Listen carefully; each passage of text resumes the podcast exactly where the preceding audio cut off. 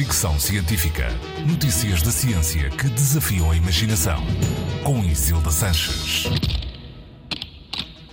Hoje tenho uma história bonita. Um bebê prematuro a quem foram dadas poucas hipóteses de sobrevivência à nascença revela-se um prodígio da matemática aos 4 anos de idade.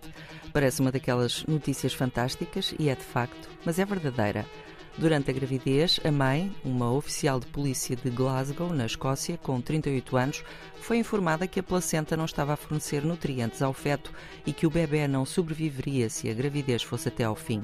O parto foi induzido às 28 semanas de gestação, apesar das probabilidades de sobrevivência serem de apenas 10%.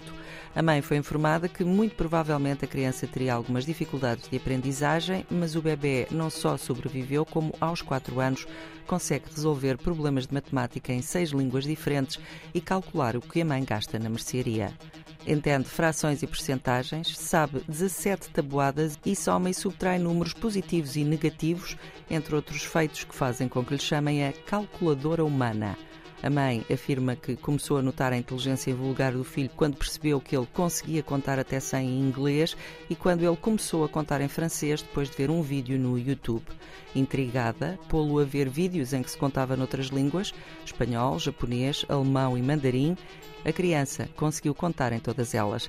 Jamie, é esse o seu nome, acabou por ser diagnosticado com hiperlexia, uma condição muitas vezes associada ao autismo, que se caracteriza por uma capacidade que certas crianças têm de ler e descodificar palavras e números para além da idade cronológica. Jamie entra para a escola primária este ano, mas vai ter um programa próprio, diferente do dos outros miúdos, com aptidões consideradas normais. Fricção científica.